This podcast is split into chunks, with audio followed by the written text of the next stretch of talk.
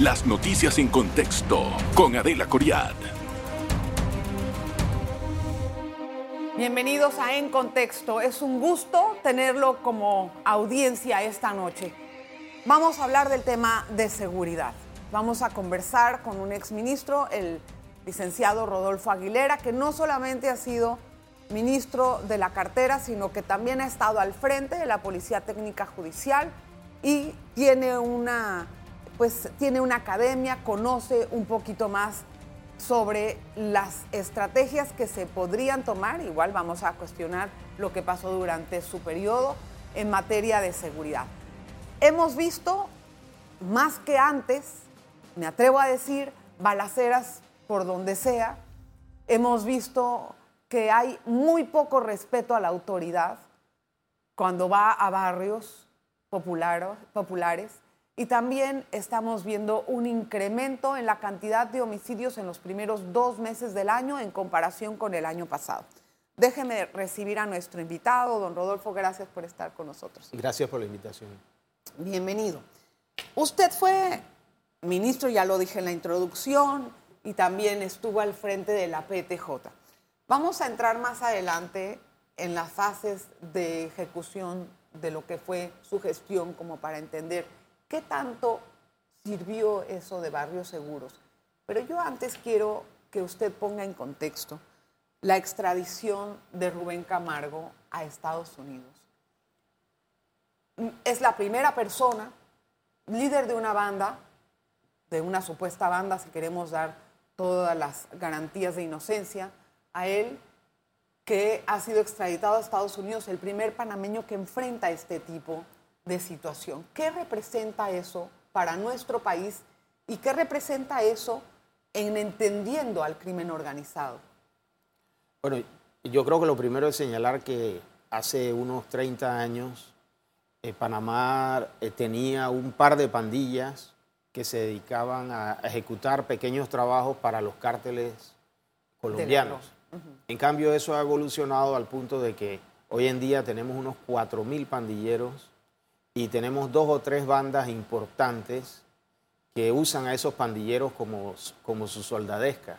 Entonces, esas tres bandas eh, ya operan como unos carteles independientes que eh, mueven droga hacia Europa, mueven eh, droga hacia los Estados Unidos, traen droga de Colombia, pero ya es de propiedad de ellos, tienen sus propios recursos, su propia organización, tienen no solo recursos humanos, recursos económicos, tienen profesionales que los asesoran, estructuras jurídicas, entidades jurídicas. Perdón, así funcionan los carteles y se entiende que la profesionalización de las pandillas se ha hecho así. El, el delito ha cambiado en el país y sin embargo seguimos aplicando el mismo librito antiguo de hace 30 o 40 años y yo creo que ese ha sido uno de los graves errores. Lo otro que es importante señalar es que los últimos tres capos panameños que han sido eh, detenidos. han sido detenidos en Dubái, en,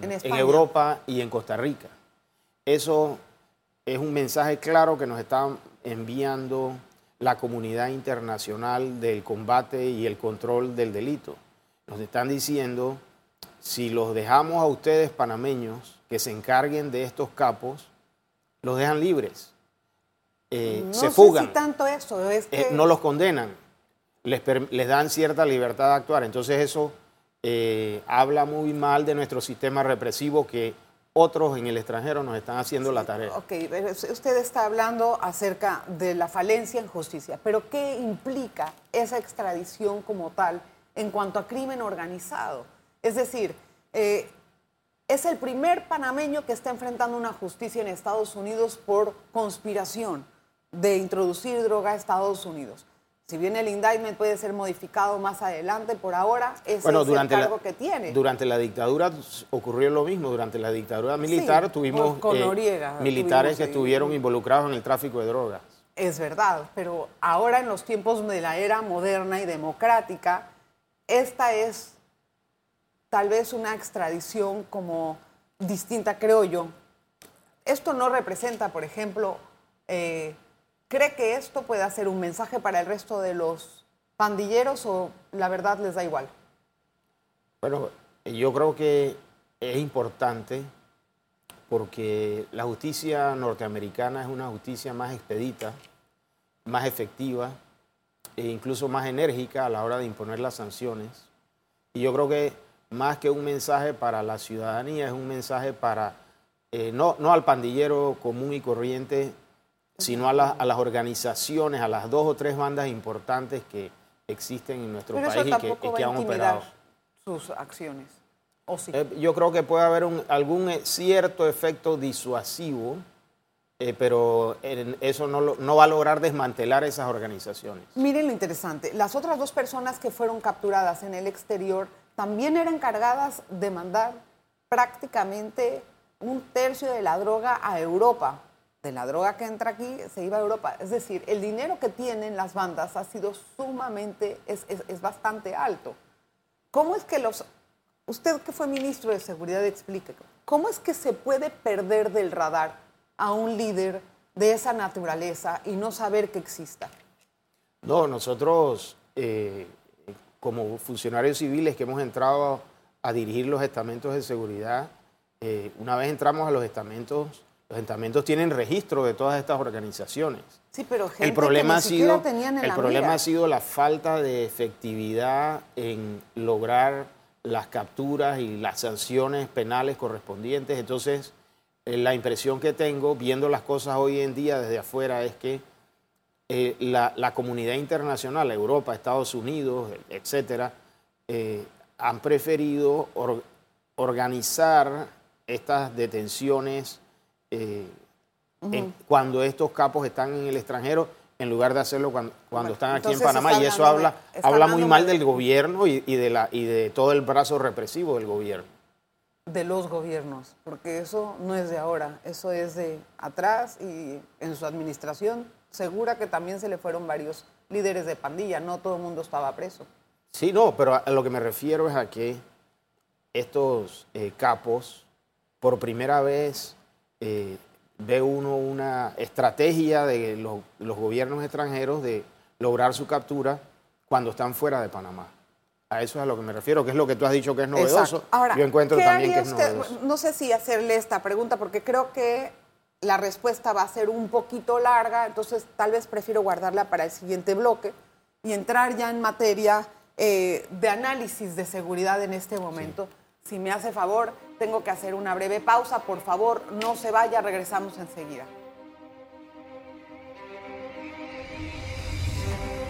En breve regresamos con En Contexto.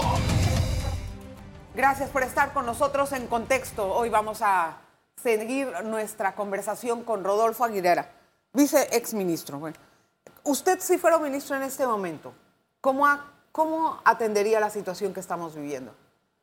Bueno, lo primero que haría sería eh, reinstalar todos los programas de prevención que adelantamos nosotros cuando estuvimos en el Ministerio de Seguridad. Es decir, los dirigidos a ese menor de edad de, de 10, 11 años que no tiene padre, que su madre está desempleada, para tratar de prevenir que ingrese al delito. Además de eso, a los jóvenes que ya están en situación de conflicto con la ley pero no han sido procesados penalmente, intervenirlos, darles entrenamiento vocacional y oportunidades de empleo. Y luego, a los que ya están privados de libertad, intervenirlos también, darles eh, tratamiento psicosocial y oportunidades de empleo. Y además de eso, eh, yo creo que es importantísimo darle más recursos y sobre todo hacer un, un proyecto de reorganización de tanto el Ministerio Público como de la jurisdicción penal del órgano judicial. ¿Por qué? En qué? Porque, por ejemplo, tenemos 11 eh, jueces por cada 100.000 habitantes y necesitamos 65. Ah, tenemos o 11 fiscales. La cantidad de y no solamente eso, eh, eh, hacerle una mejora al sistema penal acusatorio de tipo Para hacer más procesal. La, y también la parte administrativa de la Corte, yo creo que hay que quitársela a los magistrados de la Corte y dársela a magistrados que se dediquen única y exclusivamente a la administración. Eso agilizaría el sistema penal, pero eso lo vemos, eso es una buena medida que puede ser muy útil, pero la veríamos a un tiempo también un poquito más largo. Y eso de prevención, todo el mundo sabe que eso se puede hacer Eso no es ninguna novedad.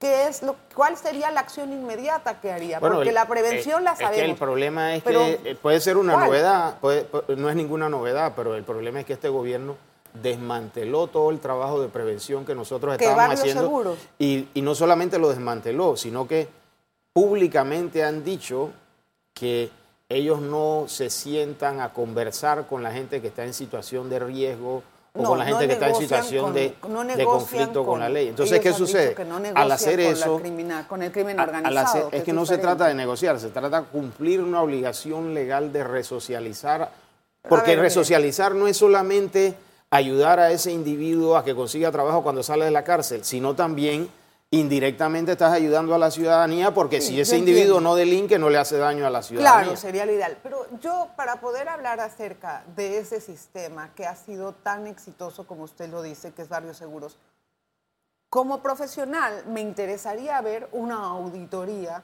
de una organización externa que avale lo que ustedes dicen. Bueno, te doy dos. Porque en Te realidad yo no vi. Te doy dos. A ver. El escrutinio que se hizo de mi trabajo fue no solo exhaustivo, fue casi que ¿Quién lo despiadado. Por ejemplo, el diario El Siglo. El diario No, El Siglo. No, no, no, no, un momento, un momento. El diario El Siglo es un diario muy serio. Muy serio. En el sentido de que investiga hasta la última muerte. eh, hasta la última Sí. muerte Y tienen intencional. un muy buen conteo. Entonces, entonces, Sí, pero ellos dijeron que durante el gobierno Martinelli se, se producían 783 homicidios anuales promedio. Nosotros lo redujimos a 397. Esto es según el diario El Siglo. Otro escrutinio, el diario El Panamá América. El diario El Panamá quiero una América hizo, hizo un trabajo investigativo. Un momentito y cierro la, la- la idea. El, el diario El Panamá América hizo un escrutinio de todo el programa de rehabilitación y reinserción que yo llevé adelante y llegaron a la conclusión de que se resocializó exitosamente, estoy usando la palabra de ellos, al 25% de los jóvenes pandilleros que estaban en el programa. ¿Eso qué quiere decir? Que cada dos años nosotros demostramos que se puede resocializar al 25% de los pandilleros. Son Pero 4.000 dándoles- pandilleros en ocho años. pero, si ver. hubiesen continuado, ver, hubiesen erradicado el problema. Yo respeto mucho todos los trabajos de mis colegas porque yo sé que son serios y son importantes. Bueno, la periodista tuvo un mes metida muy dentro bien, del ministerio. Muy bien, muy bien. Yo no lo estoy, yo no, no, no estoy poniendo en duda eso, ojo, Claro, ojo, claro, ojo. claro. Lo que sí es que para mí no es sostenible que se le dé 50 dólares mensuales a un pandillero para que no delinca. No, no. No, No, es lo que el veo. propósito- o el para, propósito que, o no para era- que tenga dinero No, para poder el propósito, asistir. el propósito no era, no era darle dinero para que, para que no delinquiera, el propósito era darle dinero para que se sometiese a un tratamiento psicológico, de trabajo social, de entrenamiento ¿Y cuántos vocacional y de todo? reinserción, 25%. Y del- del- No lo por- digo yo, lo dice un diario de No, pero ¿por oposición a nuestro gobierno, A el. Panamá América. Sí, pero bueno, ¿qué organización internacional avaló su trabajo en Barrios Seguros? Por ejemplo... Por ejemplo, la OEA, por no, no, por ejemplo- ejemplo, por ejemplo, Youth Build eh, lo, lo vinieron, hicieron un ¿Quién es trabajo. Youth Build? Youth Build es una organización de la Secretaría de Trabajo del gobierno norteamericano que hace el mismo trabajo que yo estaba haciendo y ellos vinieron aquí, estuvieron varios meses y homologaron todo el proyecto, hicieron los Pero ajustes que había que hacer. Yo quiero un no, no, te doy otro ejemplo, te doy otro ejemplo. El PNUD trajo como invitado al ministro de Seguridad o ministro del Interior, creo que se le llama, de El Salvador, que estuvo aquí 15 días revisando todo el programa para copiarlo allá. Eh, otro- otra entidad más, las, No, Nacion- pero- las pero Naciones Unidas y la Embajada Norteamericana tomaron el, el proyecto que teníamos para privados de libertad, que se llama el, el- el- programa de los pasos, una serie de pasos que deben cumplir los jóvenes para Rodolfo, resocializarse, ya, ya. y lo tomó como un proyecto para ser replicado por las Ok, Naciones Unidas. Permiso, permiso. Tengo muchos temas que trabajar. En realidad, no me puedo quedar hablando del pasado. Estoy bien, estoy contenta con lo que ha hecho. Me parece importante. No estoy convencida de los resultados. La verdad, yo no estoy Pero convencida. es que los números no mienten. Bueno, pero no estoy convencida porque si hubieran ustedes, ustedes dijeron que tenían aquí. ¿Sabes cuál fue el problema permítame de un momentito, trabajo? 5.440 beneficiados, lo he buscado. Si fuera así eso, entonces no tendríamos ahora la misma cantidad de, Bueno, el de problema es que- pandilleros el que, hay. es Y- y- que y de su, y de mi su- trabajo se hizo un durante dos momentito, años. Un momentito. De su Han pasado ocho un momentito. de su administración, esta cifra de pandilleros hubiera sido reducida a 3 mil. Y eso no lo vimos tampoco. Sí, claro, una reducción. Bueno, no lo digo yo, lo dice el diario El Panamá América y todas estas ¿Bajo organismos qué bases internacionales. dicen que, son, que, se redujeron mencionado. a 3 mil eh, 3.000 personas? ¿Bajo qué bases? Bueno, porque, ahora cada vez No, que uno porque- le pregunta no, no, a, las, sucede- a- a las lo- autoridades, lo- hay 5.000 pandilleros, como que si fuera una... Claro, pero. ¿Cómo tú- te explico? pero- es como una es que cifra tú tienes que tener en cuenta algo. Tienes que tener en cuenta mil. algo, Adela, que el tejido social disfuncional, el tejido familiar disfuncional que tenemos en nuestro país, la pobreza y la situación Sí, de riesgo, eso es una que fábrica es- que sigue generando otros pandilleros. entiendo, Yo salí del gobierno hace eh, aproximadamente seis años o siete años. Obviamente en esos siete años la realidad ha cambiado, Bueno, y- vamos a pero hacer- no, no puedes responsabilizar mi trabajo de que ese de la, de la omisión del gobierno actual e del- incluso del, del gobierno otro. anterior después que yo me fui. Espéreme, vamos a hacer la pausa, don Rodolfo, para poder hablar de algunos otros temas importantes. Y re- regresamos enseguida. En breve regresamos con En Contexto. Gracias por estar en sintonía de En Contexto. Bueno, hemos tenido una charla con el ex ministro acerca de los resultados de Barrio Seguro.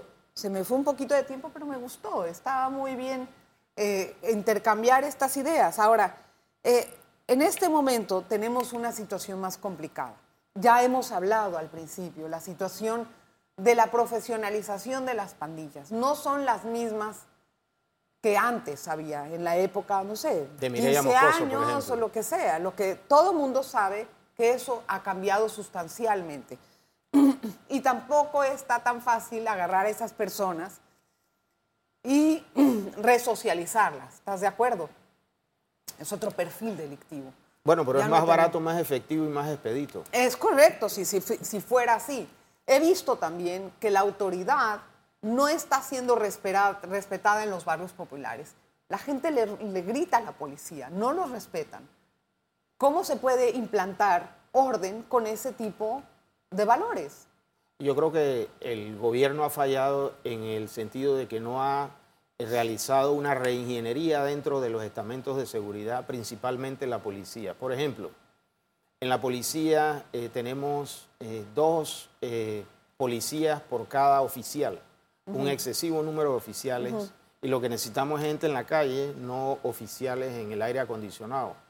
Y, y por otro lado, es- esa regla de los cuatro años, los ascensos cada cuatro Sí. años forzosa, si por ejemplo aquí en el grupo Medcom estableciesen esa regla, habría gente ganando eh, cinco cifras al mes.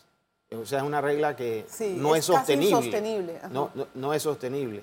Y luego tienes el, el- O sea, el hecho dice, de que cambiar dentro de, dentro de la policía se han generado conflictos de intereses con un fondo que se conoce como FISCOI, que es de autogestión, que eh, es el- básicamente Sí, la policía presta servicios conozco, de seguridad privada Entonces, dice usted, en, eventos masivos o en eventos de, de- Lo de entiendo, lo público entiendo. y cobran por eso y ese, ese dinero lo maneja el directorio de la policía. Entonces, ¿qué pasa? Que tienes el, el directorio de la policía realizando una actividad casi que privada. Y luego los policías prefieren más trabajar en el fisco y que trabajar como policía, policías porque porque, tienen una cosa les genera y la otra pues, no les es- genera es- además. Ese es un problema que tenemos que tratar de ver cómo enfrentamos. Sin embargo, también hay otra cadena importantísima que es el sistema penitenciario, en el cual no se están haciendo casi nada. ¿Quién está mandando en las cárceles? ¿Los custodios, la policía o las bandas? Yo creo que es eh, una situación mixta. Una situación No, mixta. manda uno, manda otro. Por lo general, los No, dos no mandan. No, yo creo que, por ejemplo, mira esto, este caso eh, reciente de, La balacera. de una ametralladora dentro del- de, la, de la cárcel. Ahí hubo una coparticipación, obviamente, de la... No, ahí hubo una corrupción de Sí, parte claro. de un, de un A eso me refiero. funcionario, pero no Pero- significa pero- pero- que ellos mandan. pero Ese hay- era un funcionario corrupto. Hay, seguro. hay, hay funcionarios en el perímetro que son policías penitenciarios, hay dentro eh, eh, custodios de seguridad, custodios penitenciarios eso que son, del Ministerio de Gobierno y luego están los delincuentes Ok, adentro. ¿quién manda adentro? Y esa arma no entra si no hay una decisión de los tres grupos. No se atreve a decir que mandan las bandas. No, no, porque realmente no, no, es que no me atrevo. Si yo las cosas que tengo que decir las digo. Pero lo otro es corrupción, es simplemente corrupción. pero no, no mandan las bandas, las bandas corrompen a los funcionarios. Ok, al final, ¿quién decide quién sale y quién entra? Al final, ¿quién decide eh, a dónde se pone uno o a dónde se pone otro? Eh, no, no es blanco y negro. Me lamento decirte que no es blanco y negro. En una decisión que se toma dentro de esas cárceles, por ejemplo, esa de la ametralladora fue una decisión prácticamente de las bandas, pero en otro tipo de decisiones son decisiones prácticamente del Ministerio de Gobierno. Ahora, una pregunta. La situación en, en ese sentido no se ha hecho ni siquiera un censo de quiénes son los que están adentro, una reclasificación. ¿Por qué no se hacen esas cosas? Se lleva diciendo por años. Hay que reclasificarlos, hay que hacer un censo, hay que dividir. ¿Por qué no se hace? El sistema represivo colapsó y le hemos arrojado recursos económicos de una manera casi que grotesca. Mira, por ejemplo, nosotros nos gastamos, los panameños le entregamos al sistema represivo 850 millones al año solo a los estamentos de seguridad, más de 100 millones a los fiscales, más de 100 millones a los jueces y solo en alimentación más de 150 millones a los privados de libertad. La pregunta. ¿Por qué no se hacen estas cosas en el sistema penitenciario? Le puedes dar todo el dinero del mundo. ¿Por qué no se hacen? Bueno, es que ese es el problema. Ese es el problema precisamente. Que si no se organiza el sistema penitenciario de una manera científica. ¿Pero por qué no se hace?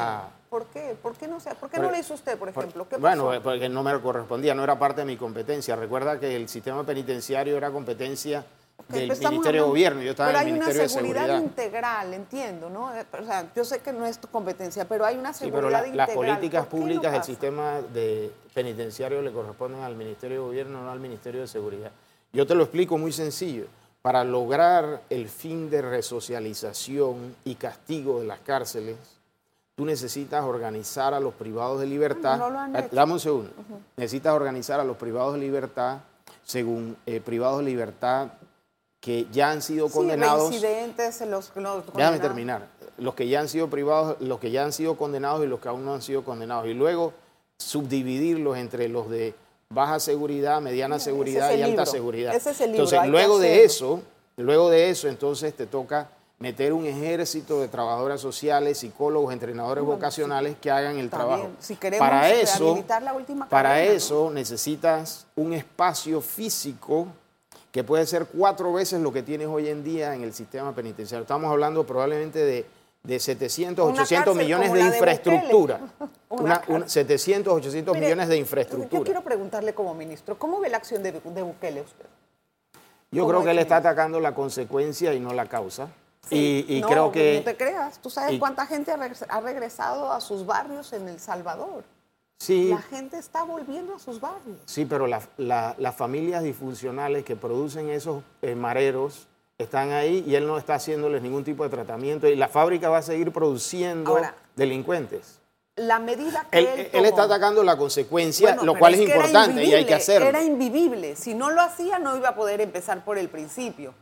Esa fue. Pero tiene que atacar la causa también. Obvio. Aquí igual, ¿no? Aquí igual. Bueno, eh, yo creo que el trabajo que él ha hecho en el sistema penitenciario puede servir de modelo para que lo realicen otros eh, países latinoamericanos, porque casi todos los países en Latinoamérica tienen una situación de crisis en sus sistemas penitenciarios. Pero una cárcel de 40 mil personas, ¿cómo se entiende eso?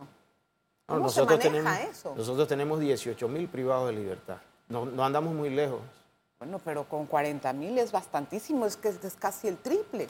Ahora, el doble, perdón. Mira que en El Salvador, ¿tú sabes cuál es el delito que más se comete en El Salvador? Dime. La extorsión. La extorsión en, El Salvador, ¿en qué consiste? Que el, marero va donde el dueño de la abarrotería de la esquina y le dice, si no me pagas 20 dólares semanales, Ahora, eh, te mato un hijo. Sí, es, Entonces, es, una situación distinta a la nuestra. Pero de todas maneras no estamos exentos de que eso pase. Una pregunta también, Rodolfo. Las cámaras de seguridad que se han instalado, ¿en qué han servido? Eh, yo creo que eh, la importancia de las cámaras de seguridad es que eh, son, son un policía que registra lo que sucede 24/7 y no te cobra salario, no te No, cobra está bien, pero son ese- especial. el- eso que registra Ahora, no importa. El chiste es que alguien esté es- atrás y entendiendo qué es lo que está pasando, sí, ¿no? Yo, yo pienso, te digo algunas cosas porque el tema me tocó estudiarlo cuando estuve en el ministerio. Eh, lo primero es desplegarlas en todo el distrito. No basta con desplegarlas en unos sitios específicos porque se produce lo que los mexicanos han llamado el efecto cucaracha. Mm, Que los delincuentes se ubican en los sitios donde no hay cámaras de videovigilancia y ahí, ahí cometen su fechoría. Claro. Lo segundo es que el costo es altísimo. En México le pagan a Carlos Slim o a las empresas de Carlos Slim eh, por, por la transmisión de la data eh, y es mucho más efectivo tener una red propia de fibra óptica que TESA la tiene. Habría que hacer el, el trabajo de la última milla.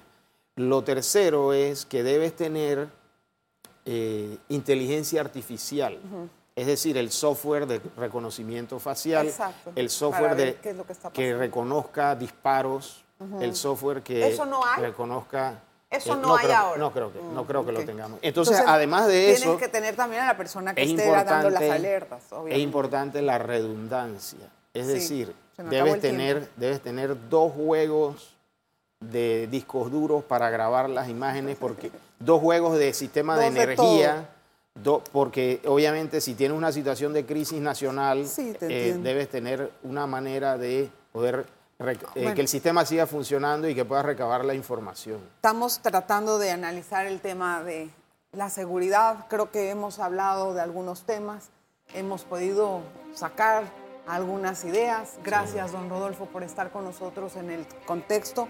Este es un programa pues corto, no, no hay mucho tiempo, pero de todas maneras fue muy útil conocer sus apreciaciones, saber sus cosas de su experiencia y pues igualmente invitarle a usted para que nos sintonice la próxima vez. Las noticias en contexto con Adela Coriad. Revive este programa entrando al canal 1 de BOD de Tigo.